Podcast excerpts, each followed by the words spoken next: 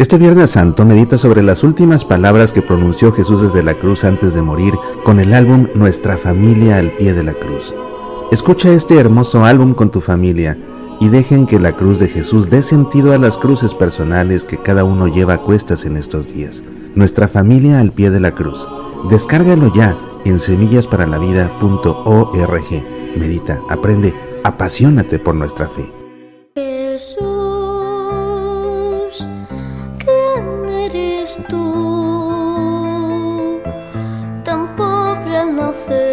Semillas para la vida. Especiales de Semana Santa.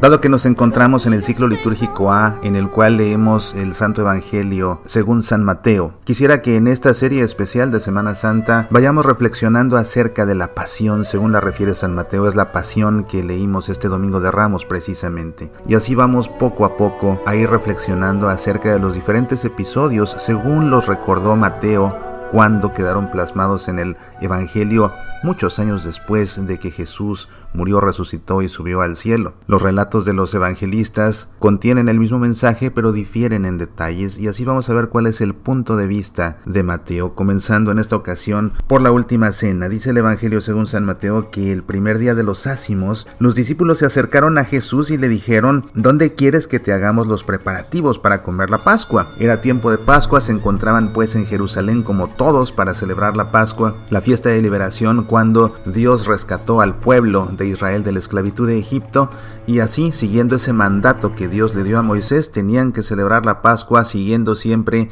un ritual y comiendo un menú específico que consistía en cordero asado, en hierbas amargas, mojadas además en agua con sal, para poder degustar, para poder saborear la amargura que implicó ser esclavos en Israel y también para degustar esa agua salada, sentir el sabor de las lágrimas que lloró el pueblo de Israel cuando estaba sometido bajo el faraón en Egipto esta cena de Pascua en la que uno de sus elementos esenciales es sin lugar a dudas el panásimo, ese pan sin levadura, ese pan que está confeccionado únicamente de trigo y agua, sin ningún otro ingrediente. Se come una salsa deliciosa que está preparada a base de manzana rallada, nuez molida y que se puede preparar con vino o que se puede preparar con jugo de uva o que se puede preparar con vinagre. Algunos le agregan dátiles molidos, otros no. Esta salsa se llama Rosette y su propósito es simbolizar la arcilla con la cual los hebreos construían los ladrillos para las edificaciones de los egipcios cuando eran esclavos de ellos.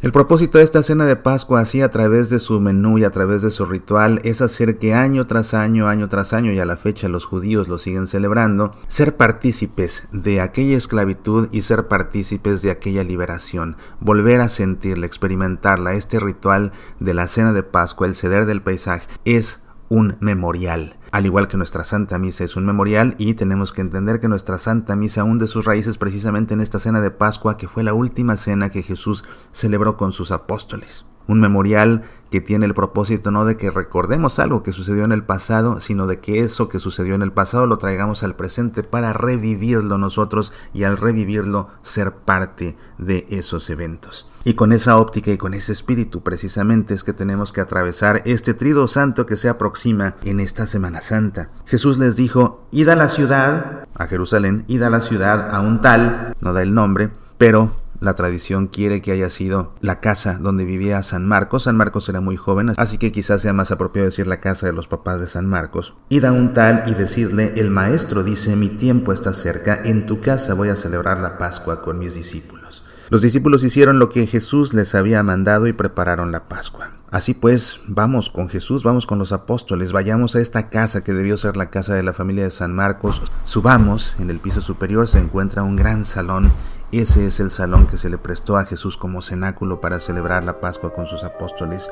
Es primavera ya, estamos justamente celebrando la Pascua, así que estamos debajo de la primera luna llena de primavera que brilla con todo su esplendor Se siente todavía un poco de aire tibio por la primavera, pero comienza poco a poco a hacer frío también. Entramos con Jesús así al cenáculo y ahí vemos cómo al atardecer, dice el Evangelio, se puso a la mesa con los doce, todos ellos recostados. Era un banquete solemne de manera que entonces estaban recostados. Las mesas eran muy bajas para poder ellos comer de la mesa, pero recostados. Y se pone Jesús a la mesa, dice San Mateo, con los doce, de modo que no había nadie más, eran solamente los apóstoles y él, quizás algún que viniera a ayudarles, pero eran solamente Jesús y los apóstoles, no había nadie más. Nosotros nos hemos permitido entrar y aquí contemplar lo que está sucediendo, pero fuera de los apóstoles y de Jesús no hay nadie más. Y mientras comían dijo, yo os aseguro que uno de vosotros me entregará. Muy entristecidos se pusieron a decirle uno por uno, ¿acaso soy yo, Señor? Qué terrible en verdad que la mayoría de los apóstoles se sienta, se sienta capaz de traicionar en determinado momento a su Señor y por ello se lo pregunten, ¿acaso soy yo, Señor? Él respondió, el que ha metido conmigo la mano en el plato, ese me entregará. Y nos damos cuenta que Jesús tiene su mano con un trozo de panásimo metida sobre el jaroset, la salsa, y nos damos cuenta que Judas el Iscariote está haciendo lo mismo al mismo tiempo. El Hijo del Hombre se va, como está escrito de él, pero hay de aquel por quien el Hijo del Hombre es entregado. Más le valdría a ese hombre no haber nacido. Jesús no está amenazando a Judas de modo alguno, más bien Jesús se lamenta de su destino. Él sabe que Judas, usando su libertad mal, lo ha traicionado. Y por eso se lamenta Jesús, ay de aquel, más le valiera no haber nacido. Entonces preguntó Judas, el que iba a entregarle, ¿Soy yo acaso, rabí? Dice Jesús, tú lo has dicho.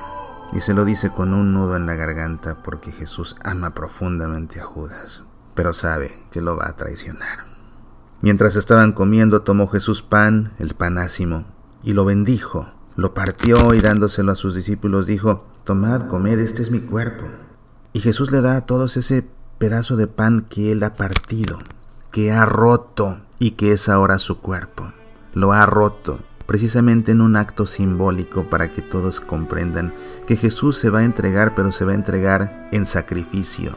Jesús mismo se va a quebrar como acaba él de quebrar este pan ácimo, que es ahora su cuerpo. Y todos comen de él. Tomó luego una copa y dadas las gracias se las dio, diciendo, bebé de ella todos, porque esta es mi sangre de la alianza que es derramada por muchos para perdón de los pecados. En la cena de Pascua se consumen cuatro copas de vino, cada una con un propósito diferente. La última copa, la más importante, la copa de la bendición. Esta debió ser la copa que Jesús le dio a los apóstoles precisamente porque esta copa se consumió acabada la cena. Y en la cena de Pascua cada uno tiene su propia copa, pero en este caso la copa de bendición, que era una copa muy lujosa, muy exclusiva en todas las casas. Todos los judíos, por pobres que fueran, tenían una copa muy lujosa para celebrar la Pascua y usar esta copa como la cuarta copa, que era la de la bendición. Esta vez Jesús quiere que todos beban de esa misma copa, porque esa única copa contiene ahora su sangre preciosa, que va a ser derramada para el perdón de los pecados. Dice Mateo que cantados los himnos salieron hacia el monte de los olivos. En la celebración de la Pascua se reza la segunda parte del Jalel, que comprende los salmos 115 al 118 y que hablan precisamente de la historia de la liberación del pueblo de Dios del paso por el Mar Rojo. Cantan estos himnos y se van al Monte de los Olivos. Y a diferencia de otros evangelios en que Jesús anuncia la negación de Pedro en el contexto de la cena, en el Evangelio de Mateo sucede de camino al huerto de los olivos y así vemos como Jesús le advierte a todos, todos vosotros vais a escandalizaros de mí esta noche, porque está escrito, heriré al pastor y se dispersarán las ovejas del rebaño. Mas después de la resurrección iré delante de vosotros a Galilea. Pedro interviene y con contundencia y seguridad le dice, aunque todos se escandalicen de ti, yo nunca me escandalizaré. Pero Jesús le dice, yo te aseguro, esta misma noche, antes de que el gallo cante, me habrás negado tres veces. Dícele Pedro, todavía, aunque tenga que morir contigo, yo no te negaré. Y entonces todos los demás discípulos dicen lo mismo, yo tampoco te negaré, yo tampoco te negaré. ¿Qué sucedió después? Seguiremos acompañando a Jesús en este camino hacia la cruz en la próxima emisión. Soy Mauricio Pérez, estas son Semillas para la Vida.